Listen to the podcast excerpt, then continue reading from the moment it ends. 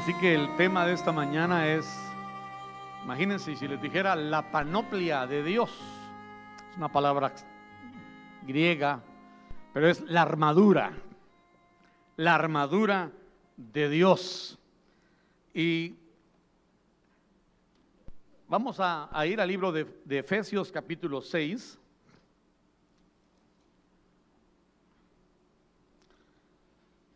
Eh, del verso número 11, donde empieza la, la orden,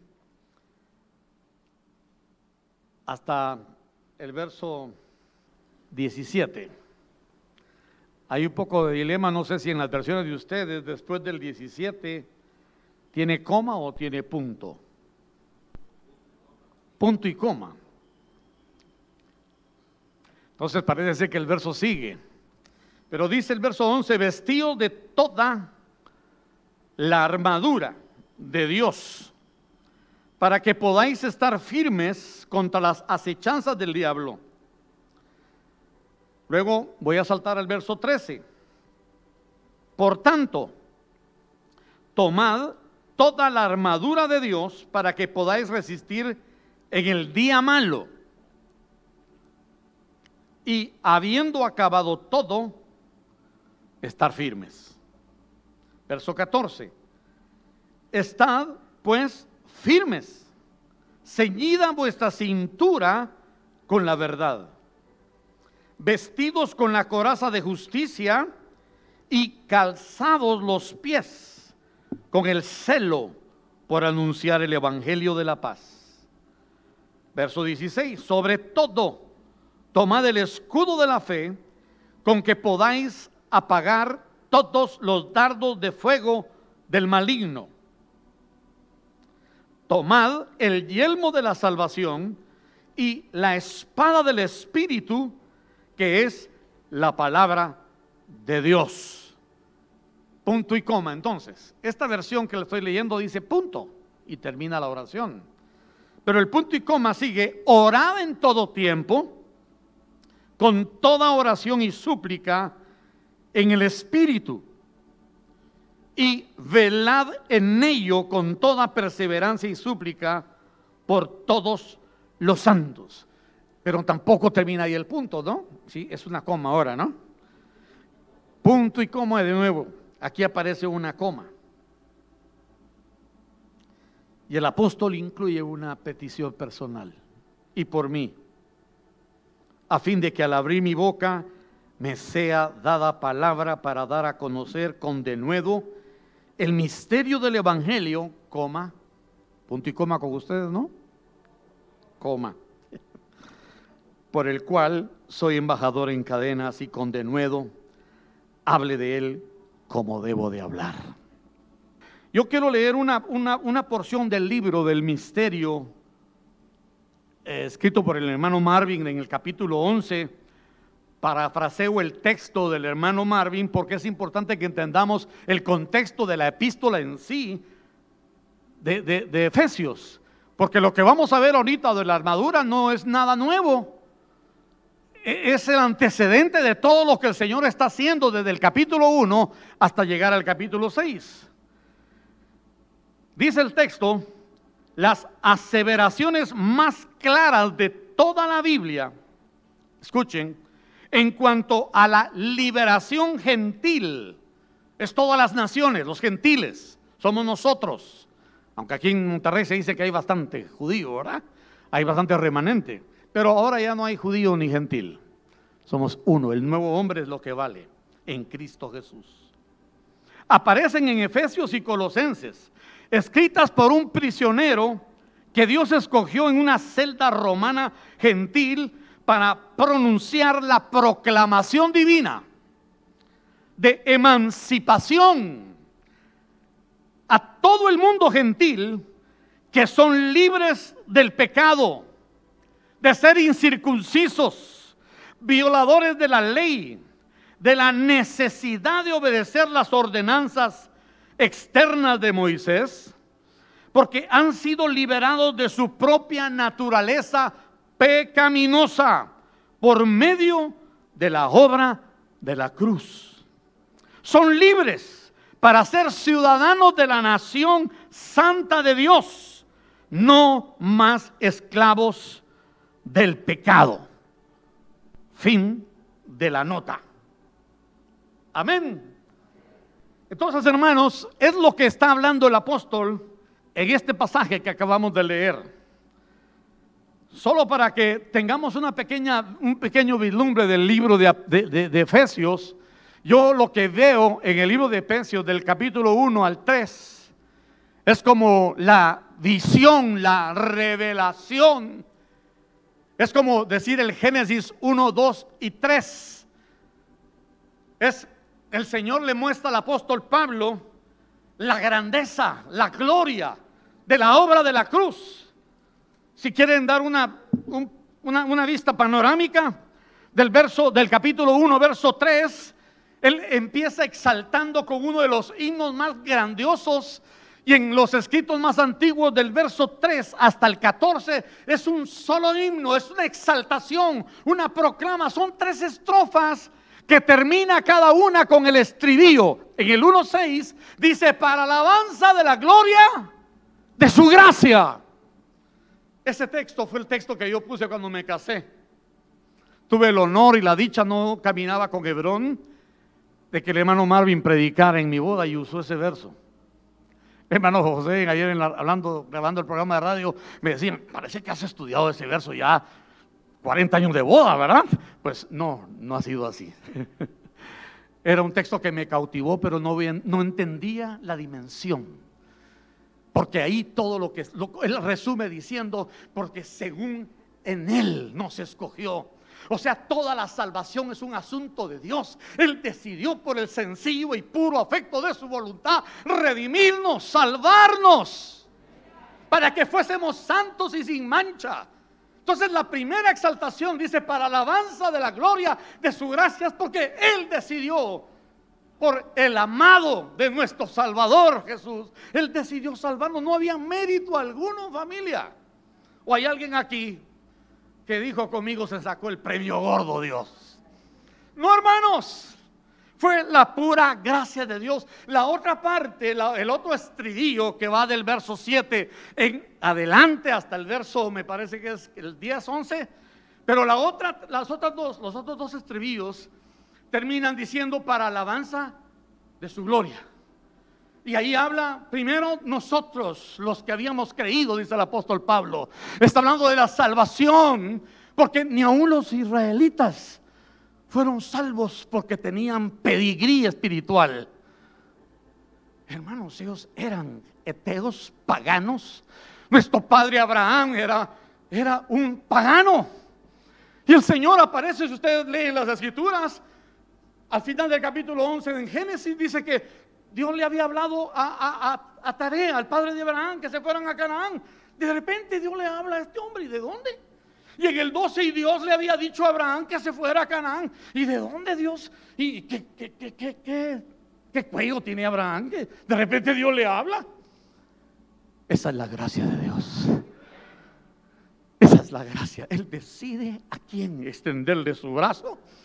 Entonces Pablo dice, nosotros los que creímos primero, a Él nosotros nos reveló el beneplácito del misterio de su voluntad, para que abunden en nosotros, dice, la riqueza y la inteligencia. O sea, Dios dotó al pueblo de Israel de sus riquezas, de su benevolencia, de su bondad, de su plan de reunir en Cristo todas las cosas, de arriba, de abajo, en Cristo Jesús, porque así lo decidió Él, su voluntad. Y termina la última estrofa y ahí estamos nosotros. Dice en el verso, uh, termina en el, en el 12, a fin de que seamos para alabanza de su gloria, nosotros los que primeramente esperábamos en Cristo.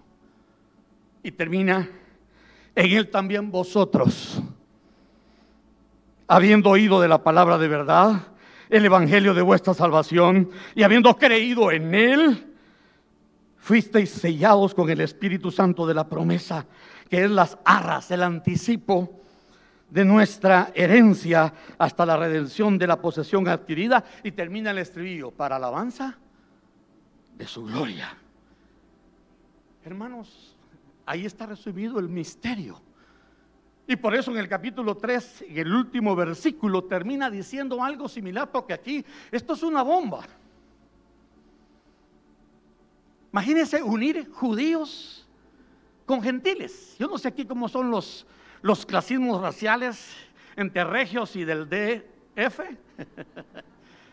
Usted sabe los conflictos. Yo soy de la costa sur en Guatemala y los de mi pueblo no se llevan con los del pueblo inmediato.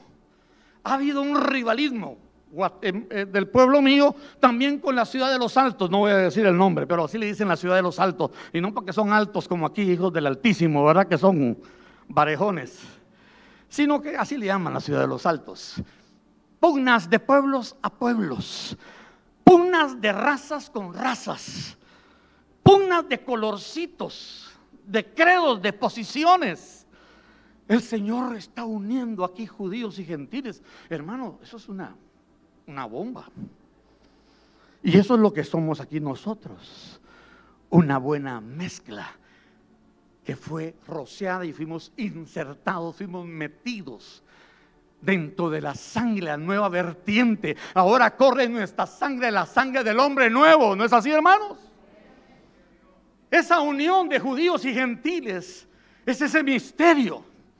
Y por eso el apóstol sigue, sigue orando y dice en el verso número 13, perdón, número 10 y, número 15, por esta causa también yo, habiendo oído de vuestra fe, él, él, oiga, este tipo de oración, hermanos, esto, esto ha sido, ha sido, ha sido un shock.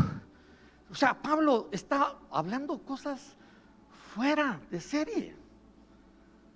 O sea, se eleva. Imagínense lo que él dice. No ceso de dar gracias, dice en el 16. Y en el 17 dice, ¿para qué? Para que el Dios de nuestro Señor Jesucristo, el Padre de Gloria, os dé espíritu de sabiduría y de revelación en el conocimiento de Él, que Él alumbre vuestros ojos de vuestro entendimiento para que sepáis hay algo que debemos saber, hay algo que el cerebro y nuestra mente gentil, está llena de cosas, pero hay algo que tenemos que saber. Entonces los poderes que Pablo va a hablar ahorita en Efesios 6, aquí están descritos. Que sepáis cuál es la esperanza que Él os ha llamado y cuáles las riquezas de la gloria de su herencia en los santos y cuál es la extraordinaria grandeza de su poder como cantábamos, para con todos los que creemos según la acción de su fuerza poderosa. Esta fuerza que operó en Cristo resucitándolo de los muertos y sentándolo a su derecha en los lugares celestiales. Y luego dice sobre todo principado y autoridad, poder y señorío y sobre todo nombre que se nombra. No solo en este siglo, sino también en el venidero. Y miren hermanos, aquí empieza el otro misterio que dice Pablo en el capítulo 5 y que tiene que ver con el matrimonio, porque ese es otro gran lío.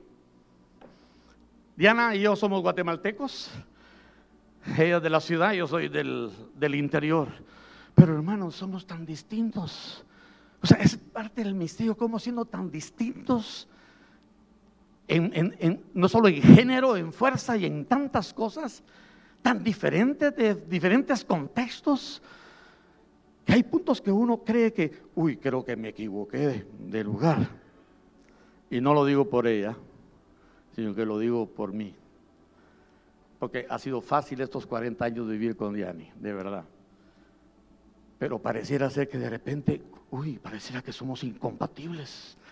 Pareciera ser que con, quién estoy durmiendo yo, y esta quién es, pues. O sea, como que pareciera ser que desconocemos a nuestro consorte que es uña y carne. Ese es el misterio. Y Pablo dice, pero esto digo respecto a Cristo y su iglesia, como Él tan santo, tan puro, nos redimió a nosotros pecadores, perversos, caídos de la gracia, hermanos ese es el misterio, que Él va a glorificarse en sus santos. Esa es la gracia. Estas son las riquezas inescrutables de la gracia de Dios. que Él redime al hombre. Esa es la gloria de este Evangelio, hermanos. Por eso termina el capítulo 3 exaltando al Señor y dando una confesión de fe, porque, uy, parece que esto es imposible. Parece que el Señor no va a terminar su obra en mí. O a veces como en algunos matrimonios, y lo digo por el mío, a veces pensamos y podemos llegar a decir, uy, saber si vamos a terminar esta cosa porque está seria. Es demasiada la humillación, demasiado el fuego, el ácido es demasiado que desnuda, que devela lo más íntimo de todo, porque eso es lo que hacen las relaciones, principalmente matrimoniales. Y termina el capítulo 3, y aquel que es, como cantábamos, que dice hermanos, poderoso para hacer todas las cosas mucho más abundantemente de lo que pedimos o entendemos, según que el poder que actúa en nosotros, a Él sea. Gloria en la iglesia, en Cristo Jesús, por todas las edades, por los siglos de los siglos. Amén. Sí, la visión es altísima gloriosa, su redención incomprensible, sus riquezas inescrutables. No lo podemos entender, pero Él, aquel que es poderoso, lo va a hacer, hermanos. Animémonos, sí, hay pecados horribles. Sí, tenemos una naturaleza caída. Sí, hermanos. Jóvenes que están aquí, conquisten sus pecados ahora. Yo fui, tuve una juventud muy accidentada. Conocí al Señor a los 18, pero hubo muchas cosas a las cuales fui abierto y hasta con la bendición de mi Señor Padre. Fui entregado a cosas, pecados que no fueron tratados ni, ni, estrechados. Ya adultos, ya viejos, como David, que cayó, ya tenía 40 años salen. Por eso David en muchos de sus clamores dice, Señor, de los pecados de mi juventud, no te recuerdes. La viuda de Zarepta le dijo al profeta, has traído a memoria los pecados de mi juventud. ¿Por qué me pasó esta desgracia? Perdí a un hijo que yo no pedí. Mi suegra antes de morir fue llamando uno por uno de la familia. Murió de 83 años pidiéndonos perdón. A mí, ella vivió los últimos 11 años, 11 días, 6 años, perdón. Y la verdad yo no, con ella solo tuve un, un cruce de palabras de diferencias. Y me pidió perdón, perdone mi soberbia, Luisito, soy una mujer altiva, perdóneme, estoy viviendo en su casa. Madre, esta es su casa, usted es la reina de esta casa, nosotros somos los que estamos aquí agregados. Pero ella decía, quiero viajar ligero, quiero viajar ligero, quiero viajar liviana. Y ella sacó a memoria, ella decía, soy hija de fornicación, fui fruto de una noche de placer de mi madre con un señor X que me enseñaron a odiarlo y aborrecerlo y cuando me gradué de maestra, él me buscó para, para darme su apellido. ¿Y sabe qué tenía yo en la bolsa de mi uniforme, de mi falda? ¿Sabe qué me enseñaron mis tías a cargar? Cada vez que se te acerca ese señor, agárralo a pedradas. Nunca lo pude perdonar. Ella fue traída bajo ese espíritu de, arrepentimiento que es lo que necesitamos, hermanos, para poder salir adelante. Por eso, hermanos, lo de la, la, vestidura, la armadura de Dios, tiene que ver sencillamente la vida de Cristo en nosotros. El nuevo hombre, lo que fue plantado en nosotros. Por eso dice en el capítulo 4, en el verso número 24, y vestido del nuevo hombre perdón, voy a empezar en el 22. En cuanto a la pasada manera de vivir, porque hermano, no puede haber armadura de Dios si aún estamos arrastrando el ropaje, la vestimenta de lo pasado. Dice en cuanto a la manera, a la pasada manera de vivir, despojado del viejo hombre que está corrompido por los deseos engañosos, renovados renovaos en el espíritu de vuestra mente y vestidos del nuevo hombre creado según Dios en la justicia y la santidad de verdad. Porque la armadura de Dios viene sobre este carácter, hermanos. Que lo recibimos por gracia. Él, él ya entró. Ya entró aquí. Estamos en una batalla con la carne, pero Él ya entró. Por eso dice que el 25, por esto desechando la mentira habla de la primer, la primer arma. Desechando la mentira, hablad verdad cada uno con su prójimo porque somos miembros los unos de los otros. Amén, hermanos. Entonces, cuando la Biblia habla de, de esta armadura, está hablando sencillamente de algo que Él ya hizo, de algo que Él está desarrollando en nosotros, algo que Él está formando en nosotros, para que estemos listos cuando Él haga la, la investidura. Porque es lo que quiere decir vestidos, es sumergirnos en un vestuario, en un linaje que se vuelva parte de nuestra vida. No algo que uso el domingo o el lunes o el viernes, sino que es algo que ando, que porto 24/7. Y Pablo utiliza la figura y el término militar de la armadura de los antiguos soldados, griegos y romanos, para darnos una exhortación e instrucción de cómo permanecer firmes en el conflicto espiritual y moral que confrontamos. La armadura era un conjunto de seis piezas defensivas y ofensivas que debían ponerse los combatientes. Y esto es importante, hermanos, en una guerra cuerpo a cuerpo para derrotar al enemigo. Hermanos, esto es algo individual. Esto no solamente es algo en masa que juntos vamos a hacer la batalla, es algo individual, cuerpo a cuerpo, algo que yo confronto 24/7 en lo privado, en lo público, en todos mis 24/7 de mi vida. Algunos se asombran y dicen, ¿por qué armadura de Dios? ¿Por qué son tan bélicos ustedes? Dios no es un Dios de paz, no es un Dios pacificador. Pero uno de los nombres de Dios es varón de guerra. Y Dios decretó y ordenó las guerras que duraron siglos en los tiempos de los jueces. De hecho, las naciones enemigas fueron usadas para entrenar a Israel para la guerra. Hermano, las circunstancias en las que estamos hoy por hoy, jóvenes, niños, todos los estratos, es un entrenamiento diario. Porque después de la cruz, hermanos, Cristo se sentó a la diestra del Padre hasta que sus enemigos sean puestos bajo sus pies. Él está esperando que nosotros, que nosotros pongamos a los enemigos. Como hizo Josué con el ejército, agarró a los, a los enemigos y les decía, vengan a poner el pie en la nuca. para que sintieran, un enemigo derrotado es lo que hizo Cristo en la cruz. Por eso él dijo, os doy potestad de hollar serpientes y escorpiones y sobre toda fuerza del enemigo y nada os dañará. Así que los enemigos que estamos confrontando ahora no son físicos, no es la suegra, no es ni la mujer, hermanos. En todo caso, yo soy el enemigo principal. No es mi jefe, no es el señor AMLO. No, no es alguien físico.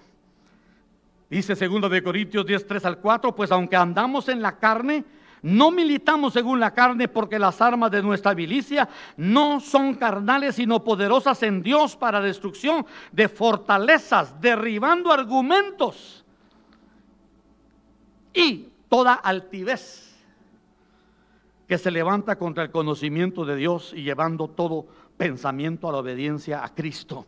Hermanos, la Biblia enseña que se está teniendo lugar una batalla espiritual y la gente está atrapada en ella aún sin saberlo y aunque nosotros muchas veces podamos no quererlo saber, pero miren, la industria cinematográfica nos muestra los nombres de las películas. Eso ilustra y la mayoría de los dueños de esa industria son judíos. Tienen un conocimiento del bien y del mal uno de los misiles que tienen ahorita en Rusia, poderoso, que tiene mega, mega, mega, mega tones de poder para ser lanzado, ¿sabe cómo se llama? Satán. O sea, muchas de las cosas en las que estamos caminando nos, nos declaran que estamos en una guerra y muchos cristianos andan incautos, ignorando, menospreciando al enemigo. No es tan difícil creer las fuerzas del mal están trabajando, hermanos. Lo vemos en el medio.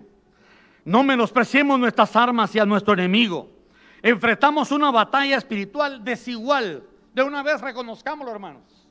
David decía, los, mis enemigos son más fuertes que yo. Todas las confrontaciones que aparecen en la Biblia siempre estaban, eran desiguales. Y no, es lo, no, es, no, no cambia con la batalla espiritual. Enemigos invisibles, poderosos, ángeles caídos, demonios, una jerarquía de huestes espirituales de maldad, liderados por Satanás, príncipe y Dios de este mundo, operan en la mente y corazones llenos de oscuridad. Perdón si esa fue la imagen que dejé, pero mi esposa, que es mi mejor observadora y atenta, me dice, Luis, el viernes nos dejaste en las más densas tinieblas, me dice nos dejaste con las huestes, no, ya no nos sacaste de ahí, no, no, no, primero les hablé fortaleceos, le digo, no, no, no, tampoco los llevé a la fuente de poder, es Dios. Así que, hermanos, estas ideas, filosofías, doctrinas de demonios y de espíritus de error están en la mente. Aquí está la batalla. Y su carnada es que apelan sutilmente a los deseos bajos de nuestra naturaleza. Él sabe qué botoncitos apachar. Los deseos de los ojos, la vanagloria de la vida. Y la buena nueva es que estos enemigos ya fueron derrotados. Fueron exhibidos públicamente. Hay una regla cardinal en, las tropas élite de los mejores ejércitos del mundo. La regla es preparación y planificación previenen una pobre actuación. Hay que prevenir, hay que prepararnos, hay que planificar para enlistarnos en el ejército de Dios. Porque acuérdense que las artimañas tienen que ver con métodos. La palabra griega ahí es metodología. El enemigo es metodológico. Él sabe nuestras rutinas, Él sabe nuestros hábitos, nuestras apetencias, nuestras inclinaciones. Él anticipa nuestros pensamientos. Estamos en una batalla sin cuartel. Así que queremos entrar al ejército, hermanos. Dice que debía de ser, eh, en los ejércitos del mundo hay que ser mayor de edad, tener cierta madurez emocional para recibir el entrenamiento y el manejo de armas. David cuando enfrentó a Goliat no era su primera vez, él había estado batallando con osos, con otro tipo de animales feroces. Él había allí luchado con leones. En números 1 al 3 en Israel los hombres elegibles para ir a la guerra eran de 20 años para arriba. No es para extranjeros o para apátridas ¿Saben qué es un apátrida, hermanos? Alguien que no tiene patria, alguien que no tiene raíz, que no pertenece a ningún lado.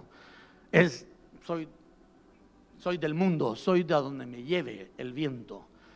¿Y cuánta gente anda así hoy en el cuerpo de Cristo que no tienen una raíz?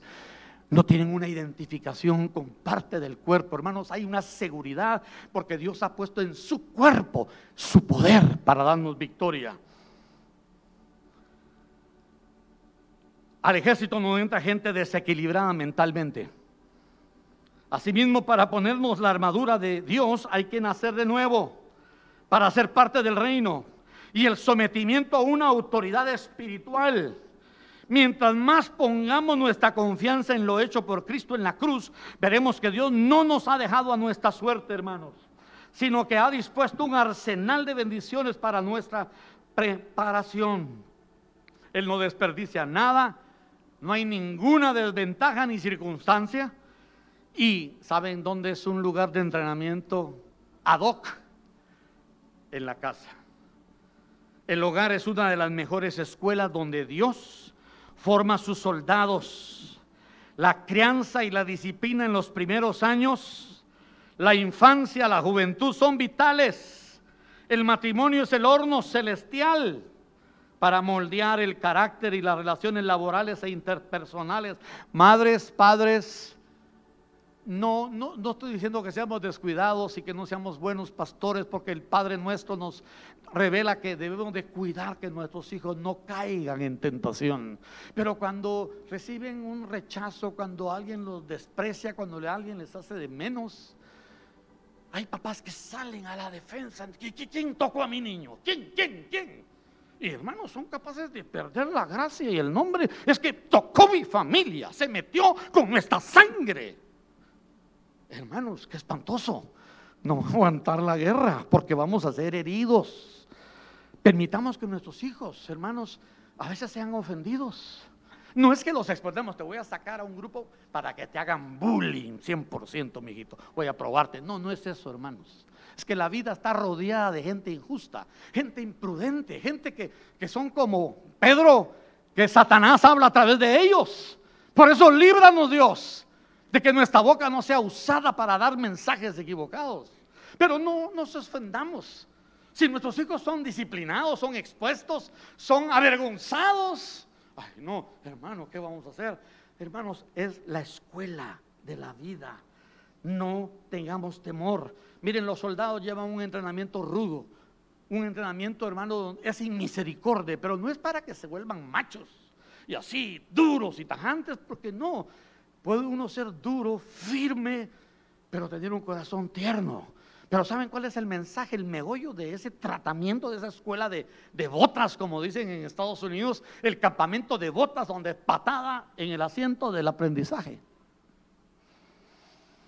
es para que aprendamos a obedecer, para que aprendamos a someternos a, él.